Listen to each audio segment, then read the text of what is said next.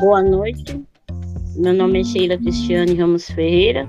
Sou assistida do Centro Cultural Luiz Braille. Iremos ter uma roda de conversa sobre inclusão coletiva e acessibilidade de movimento. Neste momento, vou passar a palavra para o Eliseu. Boa noite. É um imenso prazer que eu recebi o convite de participar, dar andamento né, nesta nossa palestra. Em nome da Quebrada de Movimento, eu sou um representante e com imenso prazer eu quero desejar uma boa noite para os telespectadores que porventura estiverem nos acompanhando ao vivo. Eu sei que hoje haveremos de tratar vários temas conforme a opinião de cada um dos usuários. Nós somos usuários do Centro Cultural Luiz Braille e queremos dar nossa participação no RAMB Quebrados em Movimento. Eu quero passar a palavra para o nosso amigo Edinho. Quero saber o que é que ele tem a nos acrescentar nesta noite. Boa noite, Eliseu. Obrigado. Obrigado a todo o pessoal aí do Centro Cultural Luiz Braille de Campinas.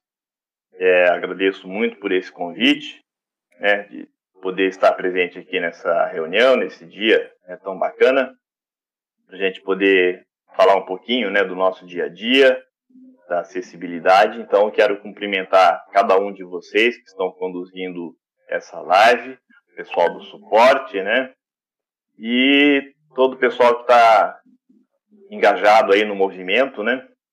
É uma iniciativa muito bacana, uma oportunidade que nós temos de falar um pouquinho sobre a nossa vivência, o nosso dia a dia, né? as coisas que fazem parte da nossa vida, né?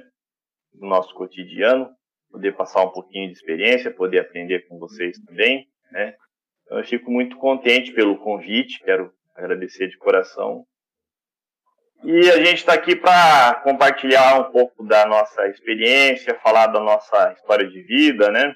Eu sou um, eu sou um, eu posso dizer que eu sou um filho do, do Centro Cultural Luiz Braille, né?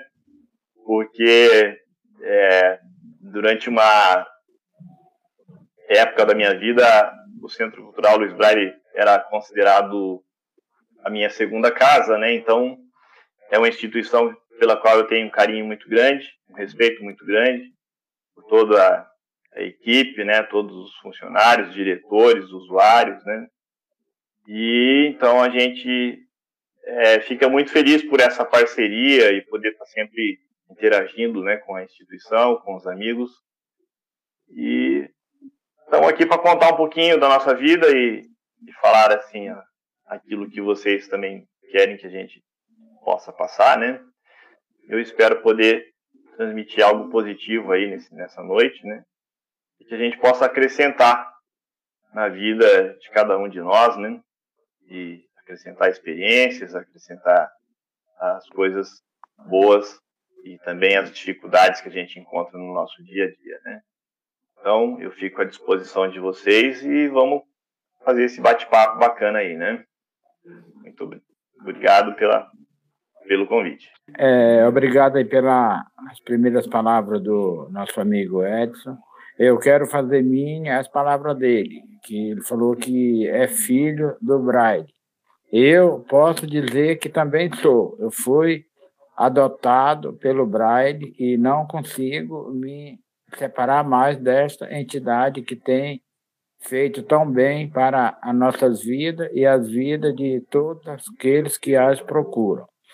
Eu gostaria de, de ouvir uma palavra da Sheila, ver o que, é que ela tem para contar de experiência e, e o que ela tem nos acrescentar nesta noite. Obrigada, Eliseu. Boa noite a todos. É, experiência a gente tem um monte, né? Mas eu também posso pegar a palavra do Edinho, que eu cheguei no Braille tem 21 anos, idas e vindas, né? Mas eu posso dizer que também foi muito bacana chegar no Braille, porque eu vim de uma de uma perda de uma visão jovem, né, com 23 anos. Então, foi difícil porque há 23 anos a gente está saindo um pouco da rebeldia, né? E quando chega no meio de pessoas que já têm a perda da visão há muitos anos, eu cheguei assustada, achando que só eu tinha problema de visão. Na hora que eu cheguei lá, eu vi que todo mundo faz tudo, mesmo tendo, não tendo visão. Eu levei um tapa na, na, na cara, o modo de falar, né? Porque aí eu vi que não era só eu que estava naquele, naquela situação. Mas foi muito bom para mim, cresci, me desenvolvi. Até hoje ainda tenho muito que crescer, né? Muito que aprender, mas estamos aí lutando.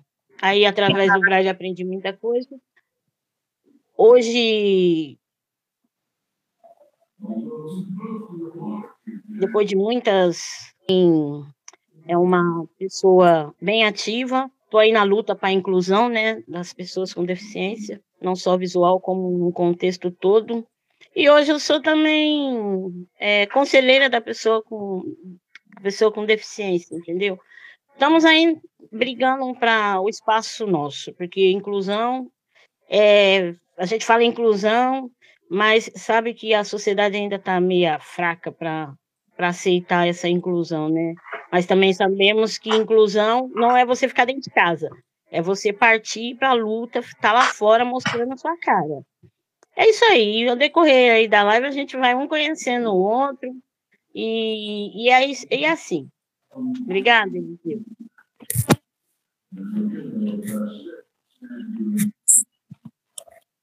É, muito bem, Sheila. Obrigado pelas sua, suas primeiras palavras, sua, um pouco da sua experiência.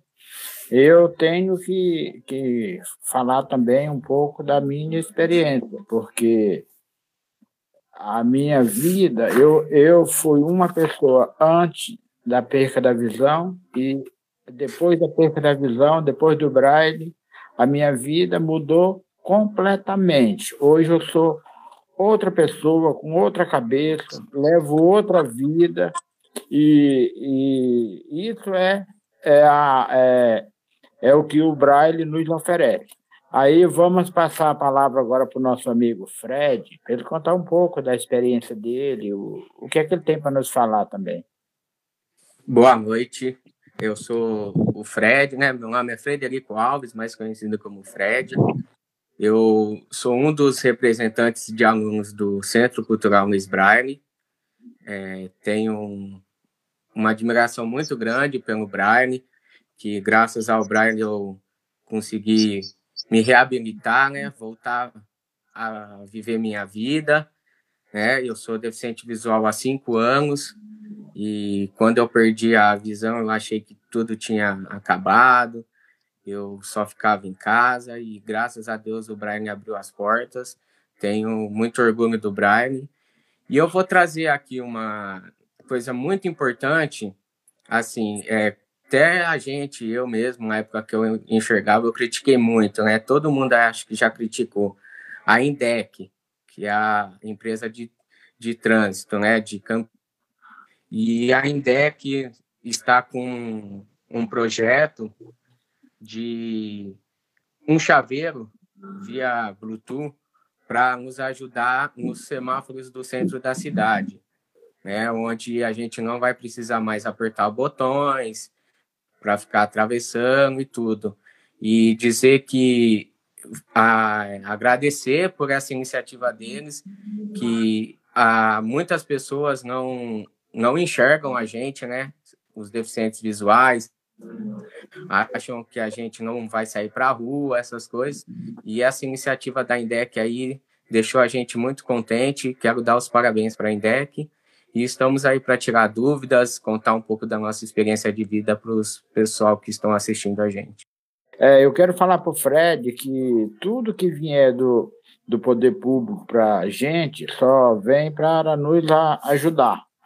É, que bom seria se o poder público pudesse acolher todas as nossas necessidades, mas com o passar dos dias, é, algum, algo vem sempre acontecendo para melhorar a nossa, a nossa estadia na sociedade durante, durante o, o dia a dia da gente.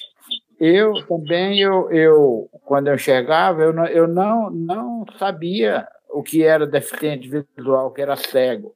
Eu vim saber o que é cego depois que eu cheguei no Braille, né? E passei a, a me, me a aprender, aprender a minha, minha nova vida, me reabilitar em tudo. Aí foi o que eu fui valorizar a sociedade de cegos e, e vi que é que realmente é uma sociedade um tanto unida e batalha, vai à luta, tenta tenta melhorar o seu dia a dia é, entre tanta dificuldade que a gente enfrenta. Só que se a gente for ficar vendo os problemas, olhando sempre para a cegueira, a gente vai ficar sempre patinando no mesmo lugar. Correto. A gente dar um passo à frente quando a gente aceita o problema e vê que tem que seguir em frente. É, eu, eu queria uma, eu queria uma, uma palavra da, da, da Wilde, se ela tem alguma coisa para nos acrescentar. Eu queria agradecer a, as palavras que cada um já colocou nessa noite, né, nessa nossa roda de conversa.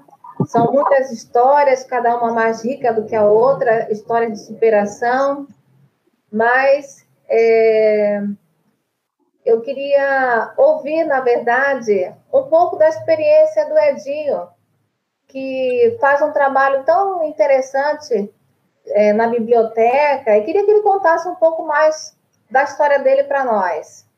É, então, tudo, tudo bem, você me deu uma opção para mim voltar a palavra para o Edinho.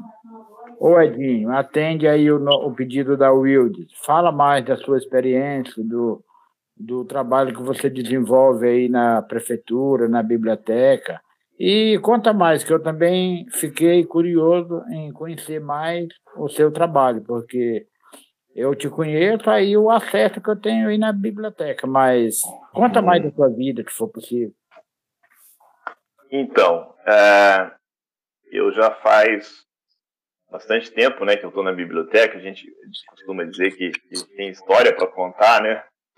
Na verdade, é, tudo começou no final da década de 80, né? Nós é, tínhamos algumas bibliotecas já em Campinas, mas eram as bibliotecas dentro das instituições, né? Até então não havia ainda uma biblioteca pública com é, materiais braille ou livro falado, né? Ou, enfim, não tinha uma biblioteca pública para pessoas com deficiência visual em Campinas. Então, é, nós tínhamos um, um amigo que já não está mais entre a gente, mas que era funcionário público, né, lá da prefeitura de Campinas, e ele fez o projeto, né, e levou o projeto para a administração da, da, da, biblioteca, Secretaria de Cultura, e eles gostaram muito da ideia, e foi assim que a biblioteca começou, no finzinho da década de, de 80, início dos anos 90, e desde o início da biblioteca eu acompanhei os trabalhos deles, né? Do Marcos e da equipe que estava lá na época, né? E na época eu fazia um curso de informática, né? Um curso de programação. Naquele, naquele tempo nós os cursos de informática era para computadores de grande porte, né? Os microcomputadores ainda estavam no início ali da, da, da popularização, né? E assim que eu terminei o curso, então eu fui convidado pelo Marcos para fazer parte lá da equipe e, e, comecei a trabalhar com eles. Então, e ali a gente foi montando o espaço, né, formando o acervo de livros braille. É, na época a gente contava com o apoio de, de pessoas voluntárias que faziam gravação. Nós utilizávamos ainda as fitas cassete, né? Então nós tínhamos o, o livro Braille, tínhamos também o livro que a gente chamava de livro falado, e tanto as pessoas podiam é, utilizar lá dentro da biblioteca, quanto é, emprestar né, esses materiais e levar para casa para poder ler, para poder ouvir, né? Aí desenvolvemos também alguns cursos. Eu cheguei a, a dar aula de, de Soroban, que é aquele aparelhinho de cálculo, né, que a gente usa, desenvolvido lá pelos japoneses, né? É, é muito usado não só no Japão, mas em vários outros países também da, do Oriente, né? E a gente tinha na época no Sorobão um, um aparelho muito interessante para que os cegos pudessem fazer cálculo de uma forma mais ágil, né? Então eu dava aula de Soroban e, e acompanhava também a biblioteca. E aí a gente foi crescendo, né? Veio a informática, veio ah, os microcomputadores e hoje nós estamos com um acervo grande, se, em se tratando de um acervo Braille, né? Mais de, de, de mil títulos, o que para uma biblioteca Braille é algo bastante significativo. Não é tudo que a gente ainda pretende, mas já é algo considerável, né? E temos o livro falado, temos também é, agora a possibilidade de imprimir, né? Textos para quando o usuário precisa de alguma apostila, de algum material que não existe ainda, nós temos essa possibilidade, né? Então, assim, a biblioteca, resumindo, é um, um espaço que acolhe também, que está de portas abertas, né? Agora a gente não tão aberto, né, por causa da pandemia, mas de um modo geral a gente está lá sempre disponível para atender o usuário com é, pesquisa de escola ou até mesmo com um livro na, na, área da literatura, né? E eu sou muito grato, né? Desde que eu comecei minha carreira profissional, né? Depois eu fui fazer faculdade, fiz o curso de letras, mas continuei trabalhando lá. Então é uma, é uma história bem bacana, né? Que na verdade levaria horas e horas para contar. Como eu sei que o tempo nosso aqui é, é reduzido, nosso tempo é tão precioso, né? Então assim eu estou fazendo um resumão daquilo que a gente faz, né? E depois conforme a gente for tendo outras oportunidades, a gente vai trazendo mais coisas, né? Mas a biblioteca está à disposição de toda a comunidade, né? De todas as pessoas com deficiência visual, para a gente poder é, ter acesso ao conhecimento, que é algo que a gente hoje é indispensável, né? A gente não consegue viver sem conhecimento. É um resuminho aí da nossa história lá com a biblioteca. É. Edinho, você tem... Edinho, você é parceiro meu lá no conselho também, né? Exatamente, Sheila, bem lembrado. A gente está no conselho, eu faço parte do, do conselho também, representando a Secretaria de Cultura. Já estamos aí lutando né, pela causa. Da, aí o conselho não só na causa da pessoa com deficiência visual, mas todas as deficiências, né? A gente procura sempre estar é, tá interagindo e, e é, trazendo para a sociedade, né, as, as necessidades né, de cada um, de cada deficiência, né? E, e, conquistando o nosso espaço, né? A gente tem que lutar para conquistar o espaço, para se tornar visível, né? E é só com a participação nossa na sociedade que a gente vai conquistar esses espaços, né? Isso não se faz da noite para o dia, é uma luta diária, né? A gente disse, eu costumo dizer que a gente mata um leão por dia, né? E, e é assim mesmo. A gente não pode ter pressa, né? Mas a gente também não pode é, desistir das coisas. A gente tem que fazer ir um, um dia de cada vez, né?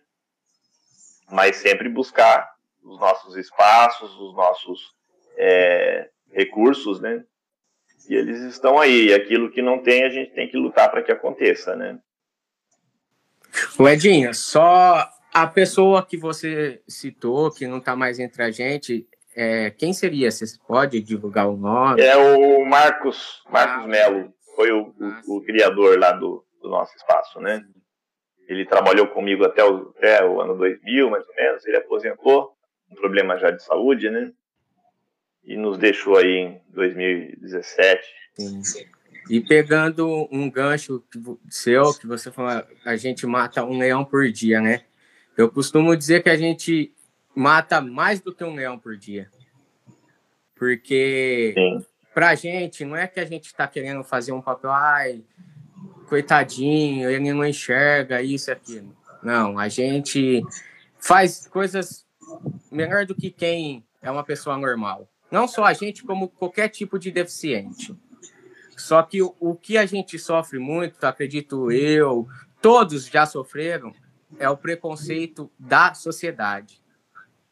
E, infelizmente, é, se for ver, não é nem culpa deles, é porque eles são seres humanos, não é um robô que você programa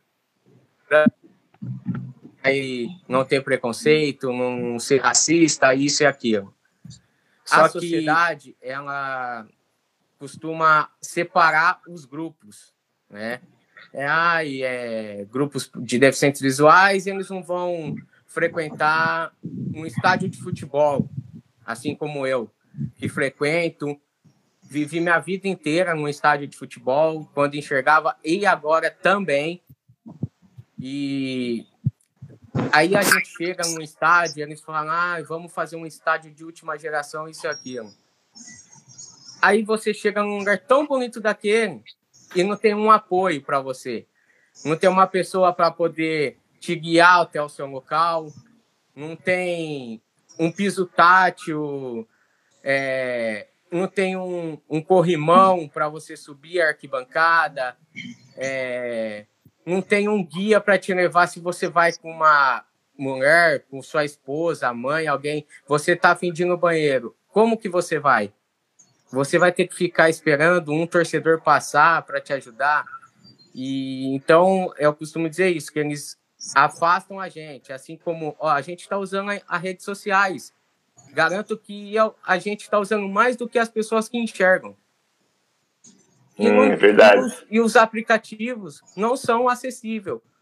Mas o porquê? Eles pensam que se a gente for usar, ah, se for usar vai ser minoria eles pedem para alguém que enxerga. Se quiser, tá assim. Se não quiser, não participam. A gente uhum. não dá retorno para eles. Só que se eles começarem a expandir a mente deles, vai ver que a gente dá retorno. A gente, que eu digo, não só deficiente visual, a deficiência toda, né? Todo tipo de deficiência.